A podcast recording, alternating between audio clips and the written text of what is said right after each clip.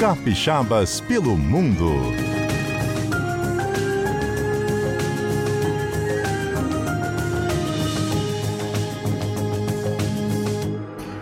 Nossa casa, amor perfeito, é mato. O teto estrelado também tem no ar. A nossa casa até parece um ninho. Tem um passarinho pra nos acordar. Nossa casa passa um rio no meio. E o nosso leito pode ser um mar. A nossa casa é onde a gente está. A nossa casa em todo lugar. A nossa casa é onde a gente está. A nossa casa em todo Hoje o Capixabas pelo Mundo tá indo lá pra Europa para conversar com a Melissa, que é aqui de Vitória, mas que tá morando na Holanda. Não é isso, Melissa? Boa tarde para você. Isso, boa tarde. Melissa, na hora que a gente o Adalberto me falou aqui para onde a gente iria, eu fiquei na dúvida. Eu falei: "Ah, ela vai explicar isso melhor pra gente". Ele falou: "Ela tá lá nos Países Baixos, na Holanda do Sul". É o que afinal? Explica melhor pra gente aí. Então, é porque na verdade os Países Baixos, eles têm várias províncias, e aí existe a Holanda do Sul e a Holanda do Norte. O meu namorado, ele é dos Países Baixos, mas ele não é de nenhuma dessas Holandas. Então, se eu chamar os Países Baixos de Holanda, ele fica bem bravo. Então é por isso que eu só falo Países Baixos mesmo. Bacana. É muito frio, né? Quando vem assim, eu já fico pensando lá na- naquele frio sete meses, oito meses por ano. É isso. Ah, aqui né? nos Países Baixos até que não. Até que não, né? E o que, que tem pra fazer Eu por aí, tava na Melissa? praia ontem. Pegou praia ontem? Sim, sim. E o que, que você foi fazer aí? Então, é uma longa história, porque na realidade eu saí do Brasil quando eu tinha 20 anos, porque eu queria muito estudar fora. E aí eu tava pensando assim, ah, pra onde eu vou? Acabei indo pra Finlândia, na verdade, porque eles têm universidade de graça e também porque dizem que tem a maior, é, melhor educação do mundo, alguma coisa assim. Aí eu pensei, ah, será que eu consigo? Então eu fiquei estudando dura- durante meu ensino médio para fazer a prova para passar lá, que é como se fosse um Enem, só que, né, da Finlândia. Daí eu consegui passar, passei e fui para lá.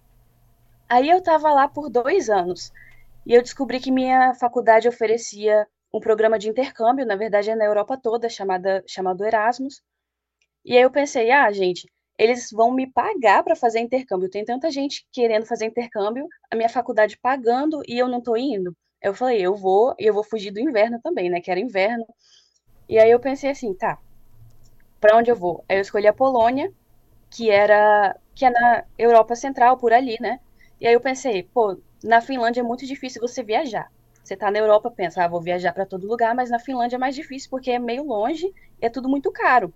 Então, nesse Uhum. intercâmbio, eu ia economizar dinheiro e ia estar num país que é mais no centro ali. Então, eu consegui viajar a vários lugares e etc. Só que aí acabou meu intercâmbio. Aí eu pensei, o que, que eu faço? Porque eu não, não queria ir de volta para a Finlândia. Aí eu conversei com o meu coordenador e ele falou que tem a opção de eu fazer certos cursos remotamente. E eu só tenho certas matérias, no caso.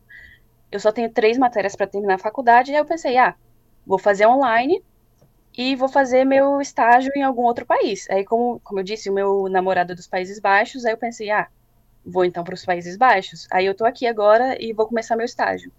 E o que, que tem de interessante pra fazer aí que é diferente, que chamou sua atenção e, e que te faz querer permanecer, né? Eu acho que eu gosto muito da cultura deles. Essa coisa de ir de bicicleta para todo lugar. E eles são muito gente boa também. E agora eu tô morando num lugar que tem praia e que eu consigo ir à praia, né, sem estar congelada. Então, assim, eu tô gostando bastante de tudo aqui. Acho que eles são bem organizados e tudo mais. E os empregos são muito bons também. É, eu estudo tecnologia da, da informação, então consegui achar um emprego legal. Então é isso. E com certeza meu namorado também, que tá aqui, né? Melissa, e eu queria saber a Adalberto aqui. Boa, tá. Aí já é boa noite, né, Melissa? É, são 21 agora. Gente, mas a gente botando a Melissa pra dormir tarde, tá vendo, né, Johnny? Melissa, queria saber um pouquinho como que é a sua vivência aí, enquanto brasileira, com a- as pessoas que são naturais aí da região, assim, como que é o tratamento ali, o dia a dia com os brasileiros? Então, eles acham muito legal, porque eu achava que aqui na, nos Países Baixos, Baixos tinha uma comunidade grande de brasileiros, e realmente tem, mas ainda assim eles não são tão numerosos assim. Então eu estava até conversando com um amigo meu esses dias, que é dos Países Baixos também, e aí eu falei, ah, é, você conhece algum outro brasileiro aqui? Ele disse que não. E como é de um lugar bem longe, assim, eles acham muito interessante, então eles gostam. Assim, nunca sofri nada, preconceito, nada assim. Normalmente eles acham bem legal. Na Finlândia também, sempre achavam legal. Toda vez era Brasil, toda vez eu falava que era do Brasil. Era muito engraçado. Você falou aí da questão da cultura deles, que você gosta bastante. E eles gostam dos brasileiros, é realmente muito distante, não tem essa comunidade tão grande aí como alguns países têm. E que é na cultura deles que chama muito a sua atenção e que realmente é muito diferente da gente, que é legal? Tá, tem uma coisa que me chama muita atenção, mas eu não acho legal não. Tá. Que é eles almoçam sanduíche com chocolate. Eu fico assim, gente, tudo bem você comer um sanduíche com chocolate no café da manhã, mas no almoço, meu Deus, cadê eles, a proteína? Eles tomam chocolate e comem um, tipo um hamburgão, aquele? É isso? Não, é, pensa só num, num pão de forma normal, assim, e eles vão e botam é, granulado de chocolate em cima. Ah, eu achei que era um copo de, de, de achocolatado e um hambúrguer, por exemplo. Não, não é isso. Isso é o almoço? Não, não, é só um. É, é um almoço com granulado no pão. Eu fico horrorizada com isso. Gente, mas aqui no Brasil a gente está lutando para encontrar uma dieta perfeita. Aí sempre vem o nutricionista, os, os, especialistas vão falando da dieta adequada. Como que é essa alimentação aí? Agora eu fiquei curioso, hein? Além desse então, sanduíche conversei... com granulado. É, pois é. Eu conversei com meu namorado sobre isso, ele ficou revoltado que eu, que eu reclamei do pão com chocolate dele. Mas ok. aí ele, aí é ele falou assim, então... Oi, desculpa? Ele é nativo. Sim, sim. Então, é, o que acontece que ele falou é que nas outras refeições eles comem de forma mais saudável. Então meio que compensa assim o pão com chocolate. Olha isso. Que loucura. Sabe o que, que eu fiquei sabendo sobre um país também? Uma cultura muito interessante, é, é muito diferente, né? A Polônia, você viveu lá, que eles adoram batata, Sim. que está presente assim praticamente em todas as refeições e eles são muito receptivos para receber mesmo as pessoas assim pro almoço. Você viu isso lá? Então, é, eu vi que eles têm o pierogi, que é a comida típica, que muitas vezes tem o recheio de batata. Eu acabei que não vi muito outras coisas assim de batata, mas esse pierogi sim. E a questão do intercâmbio também na Polônia é que os poloneses não tem muitos deles que falam inglês. Então eu tive um pouco de dificuldade de fazer amizade com poloneses, mas eu fiz com outros intercambistas. Então muita gente da Turquia, por exemplo, tinha minha amiga da Espanha, etc. Entendi. Já onde você está hoje é mais tranquilo, né? Em relação à língua. Sim, aqui eu acho que. Olha, não, não vou faz... falar os números não, porque eu não tenho certeza.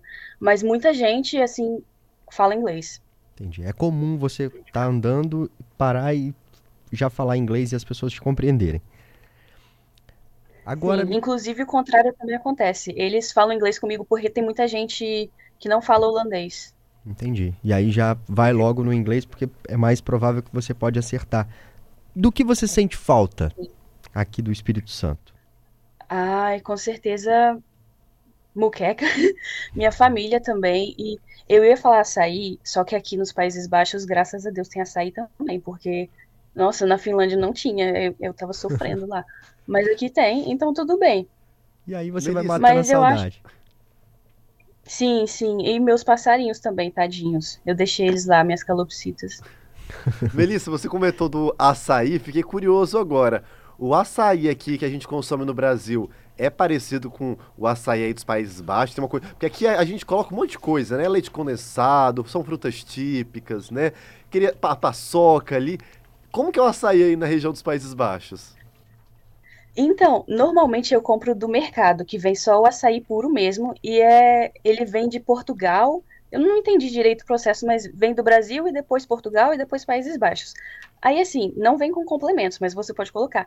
Só que teve uma vez que eu fui num restaurante que tinha açaí. E eles colocaram mexerica no açaí. Nossa. mexerica, blueberry, essas coisas assim. Muito legal. Uai, experimentando, né? De outras formas aí. Sim, O açaí nessa sim, mistura. foi engraçado. Eu imagino que tenham muitas situações engraçadas mesmo, porque é um descobrimento, né, ô Melissa? Sim, com certeza. Obrigado, viu, por conversar um pouquinho com a gente. Tá na hora do repórter CBN, senão a gente estenderia esse papo aí até o final. Muito sucesso aí na sua carreira, na sua carreira que você escolheu. Obrigada.